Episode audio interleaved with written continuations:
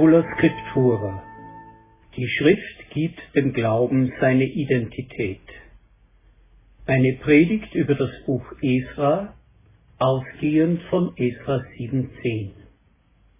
Esra hatte sich mit ganzem Herzen der Aufgabe gewidmet, das Gesetz des Herrn zu erforschen und zu befolgen, um dann die Israeliten seine Vorschriften zu lehren, damit sie sich in ihrer Lebensführung und Rechtsprechung daran hielten. Das Buch Esra gibt uns den Anlass, über ein Thema nachzudenken, das gerade heute im Zeitalter der Postmoderne aktuell geworden ist. Es geht um das Aufeinandertreffen von einer allgemeinen individuellen Spiritualität und einem durch heilige Schriften und feste Lehren gebundenen Glauben. Darüber, wo heute die öffentlichen und zeitgeistigen Sympathien liegen, muss man nicht lange nachdenken. Sie liegen bei den subjektiven und intuitiven Ausformungen von Spiritualität. Für sie wird positive Beachtung gefordert. Sie sind Ausdruck einer selbstständigen Persönlichkeit, die sich nicht gängeln lässt und nichts vorschreiben lässt.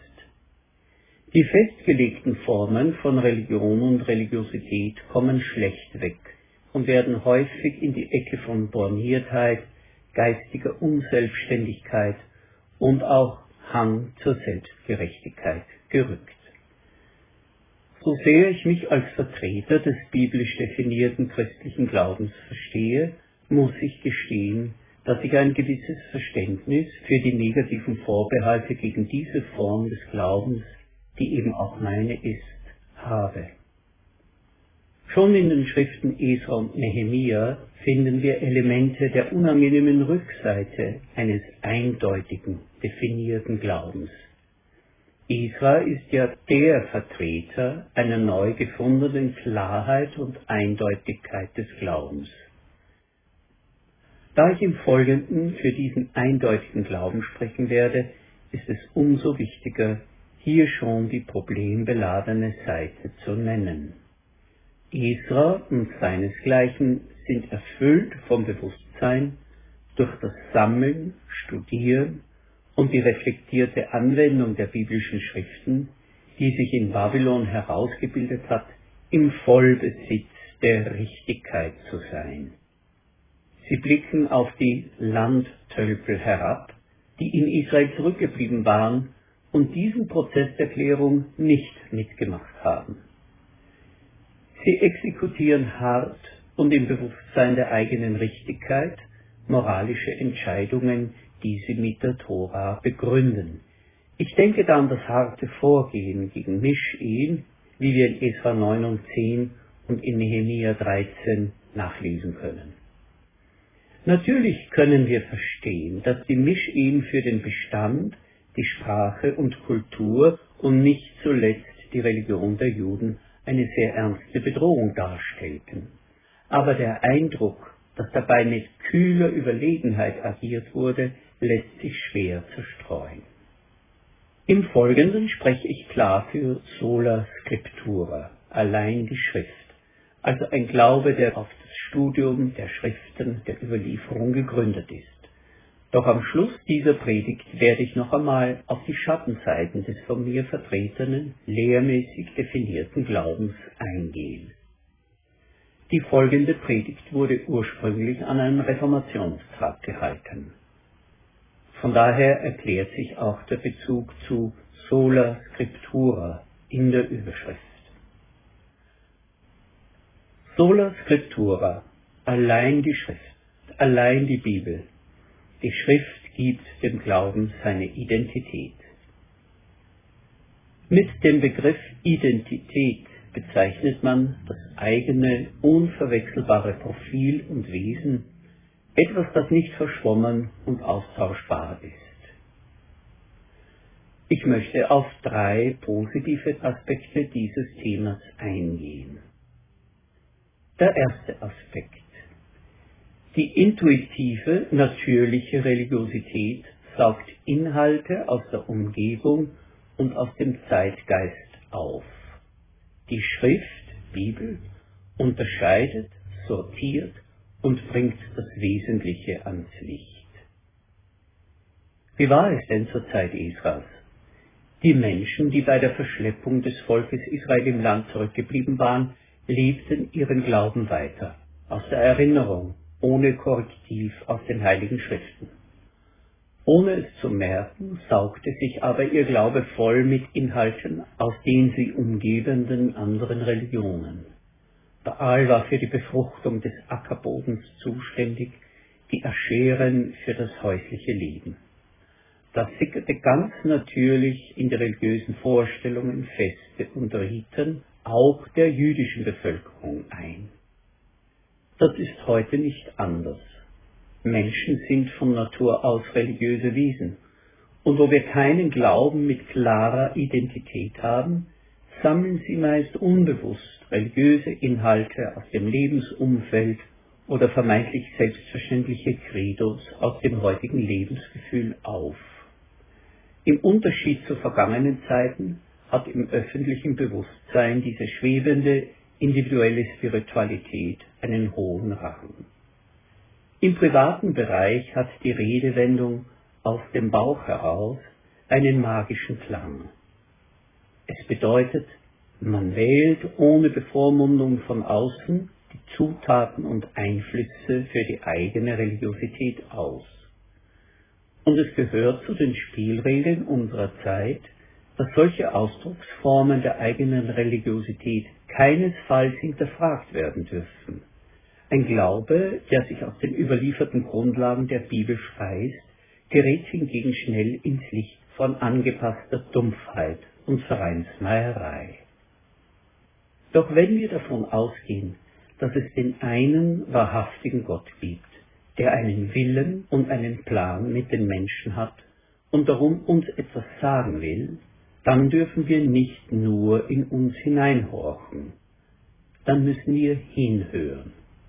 Und der biblische Glaube hat sich bewährt in der Überzeugung, dass Gott in der Schrift redet. Darum war die Reformation die Initialzündung fürs Bibellesen. Nicht irgendetwas Religiöses, sondern die Schrift, sola scriptura.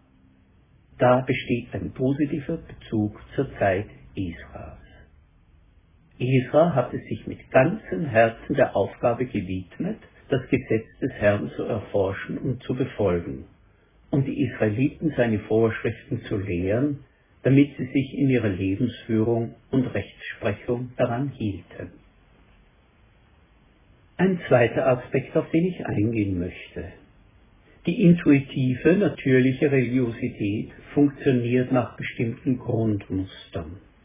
Die Bibel hingegen überrascht uns mit Aussagen, die den Menschen, auch einem religiös empfindenden Menschen, nie einfallen würden. Die natürliche Religiosität des Menschen funktioniert prinzipiell nach dem moralischen Naturgesetz, jeder kriegt, was er verdient. Darum kann Religion ein arger Sklaventreiber sein, der uns mit Angst unterjocht. Das Gegenteil ist allerdings auch möglich. Wenn man nach eigener Einschätzung zu den Guten gehört, gibt uns die natürliche Religiosität das Gefühl einer geistigen und moralischen Überlegenheit. Selbstquälerei oder selbstgerechte Überlegenheit sind die häufigsten Produkte der natürlichen Religiosität. Jetzt heißt es aber in der Bibel, was kein Auge jemals gesehen und kein Ohr gehört hat, worauf kein Mensch jemals gekommen ist, das hält Gott bereit für die, die ihn lieben. Dass Gott auch die Lebensversager und Schuldigen, die Glaubenstölpel und Gottesleugner so sehr liebt, dass er sich das Herz herausreißt und am Kreuz Christi durchbohren lässt, das geht auf keine Kuhhaut irgendeiner natürlichen religiösen Denkweise. Das muss uns erst jemand sagen. Nur wenn wir diese Stimme von außen hören, werden wir befreit aufatmen in der unverdienten Gnade Gottes in Christus. Der Begriff von außen auf Latein, extra nos, ist zu einem Schlüsselbegriff in der reformatorischen Theologie geworden. Nichts kann uns scheiden von der Liebe Gottes, die in Christus Jesus ist, unserem Herrn. So ein beglücktes Schwelgen in der Liebe Gottes ist nur möglich, wenn wir uns durch die Schrift sagen lassen, dass es eine Gnade gibt, die jede religiöse Vorstellungskraft sprengt. Ein dritter Aspekt. Die intuitive, natürliche, individuell auf die eigenen Bedürfnisse zugeschnittene Religiosität bestätigt uns unkritisch. Die Bibel setzt uns einen Widerstand entgegen, an dem wir wachsen. Ein Glaube, der seine Nahrung primär aus den eigenen Bedürfnissen und Intuitionen bezieht, ist im Wesentlichen unkritische Selbstbestätigung. Das Hauptkriterium ist oftmals, dass es einem gut tut. Aber nützt mir ein solcher Glaube wirklich? Stellen wir uns vor, ein Kind schreit, es will nur Schokolade oder Chips oder Red Bull. Es will nur Fernsehen oder einfach nicht zur Schule gehen. Stellen wir uns weiter vor, die Mutter sagt, Du wirst schon wissen, was du brauchst. Mach einfach, wonach dir ist. Dann würden wir alle wohl urteilen, das ist eine Affenliebe, die dem Kind langfristig schadet. Nun heißt es im zweiten Timotheus, die Schrift ist von Gottes Geist durchatmet, in ihr stecken lebensverändernde Kräfte und dementsprechend groß ist der Nutzen, den sie hervorbringt. Sie unterrichtet in der Wahrheit, deckt Schuld auf, bringt auf den richtigen Weg und erzieht uns zu einem Leben nach Gottes Willen. Mit der Schrift in der Hand ist jeder, der Gott gehört und ihm dient, allen Anforderungen gewachsen. Er ist durch sie dafür ausgerüstet, alles zu tun, was gut und richtig ist. Die Schrift bestätigt uns also nicht unkritisch, sondern bietet einen Widerstand. Die Schrift unterrichtet uns über Dinge, auf die wir selbst nicht kommen oder von denen wir nichts hören wollen. Die Schrift deckt Schuld auf, nötigt uns, uns selbst in die Augen zu sehen. Und die Schrift leitet uns auf den rechten Weg. Der eigene Weg, der heute so viel propagiert wird, könnte ein Holzweg sein.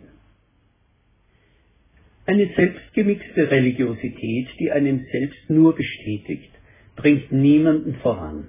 Man braucht den Widerstand und Widerspruch, um daran zu wachsen. Reden wir an der Stelle aber nicht allgemein über die draußen und über postmoderne Religiosität oder ähnliches, sondern reden wir über uns. Sind wir nicht Christen mit einem persönlichen Glauben, getauft, in einer Gemeinde oder Kirche, die sich als auf dem richtigen Weg versteht? Tragen wir nicht die Bibel wie ein Banner vor uns her? Wir sind doch eine Bibelbewegung, oder nicht? Wer bei der biblischen Identität und den biblischen Glaubensinhalten bleiben will, muss sich mit der Bibel befassen muss mit der Bibel leben.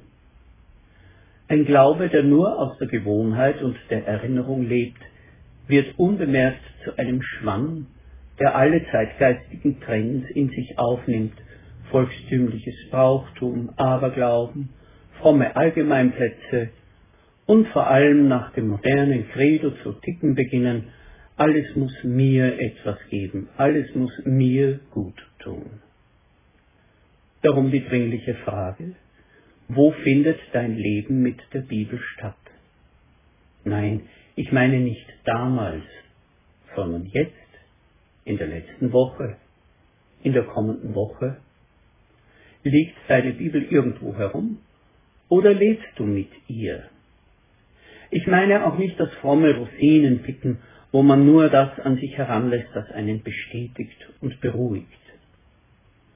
Ich meine das Leben mit dem Wort, wobei es passieren kann, dass wir uns etwas sagen lassen müssen, das uns gegen den Strich geht, dass unsere Schuld aufgedeckt wird und wir danach kein Good Feeling haben, dass wir uns auf neue Wege leiten lassen müssen und uns am Widerstand der Bibel reiben und doch daran wachsen.